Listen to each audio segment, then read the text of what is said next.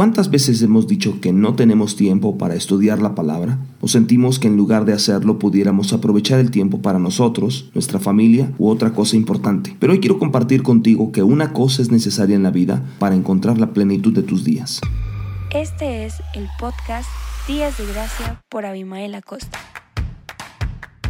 Bienvenidos de nuevo a este podcast Días de Gracia. George Mueller, que vivió en el siglo XIX, atendió a unos 10.000 huérfanos en total en sus cinco grandes orfanatos, pero nunca permitió que su gran responsabilidad lo alejara de la palabra de Dios. Dijo que todos los días dedicaría tiempo para estudiar las escrituras hasta que su hombre interior fuera feliz con el Señor. Una vez Mueller conoció a un hombre que trabajaba entre 14 y 16 horas todos los días. Le dijo al hombre, estás destruyendo tu salud, no tienes tiempo para tu familia y lo más importante, no tienes tiempo para alimentar a tu hombre interior con la palabra de Dios. El hombre respondió, Te escucho, pero no puedo ver cómo puedo reducir mis horas de trabajo y pasar tiempo en la palabra, porque incluso con las 14 o 16 horas que paso todos los días, todavía no puedo poner suficiente pan en la mesa para mi familia. Cuando el hombre se alejó de Müller, él dijo, no cree que si le da tiempo a la palabra de Dios primero, Dios se encargará de todas sus necesidades. Del mismo modo, ¿realmente crees que todos los días solo una cosa es necesaria? Incluso si las facturas no se pueden pagar, los niños no avanzan en sus estudios o el trabajo de la oficina no se completa, todas estas cosas pueden esperar. Solo una cosa es necesaria, pasar tiempo en la palabra de Dios. Cuando Marta se quejó con Jesús de que su hermana María la había dejado para servir sola